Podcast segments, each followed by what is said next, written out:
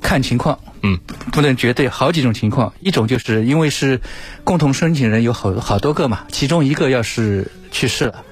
呃，剩余的共同申请人就可以继承他这一份额的。嗯，然后有个条有个极端条件就是，或者只有一个申请人，或者就是全部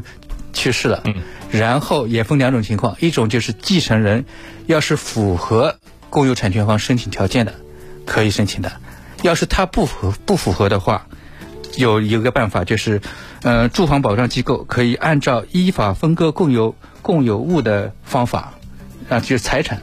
嗯，以但财产的回继承的形式来对，操就是作。嗯等于也是回购以后分钱，给他就是回购的钱分给他，可以继承这一部分，嗯嗯，但这个实物本身就是对，这个另外一房子说就了不能继承的。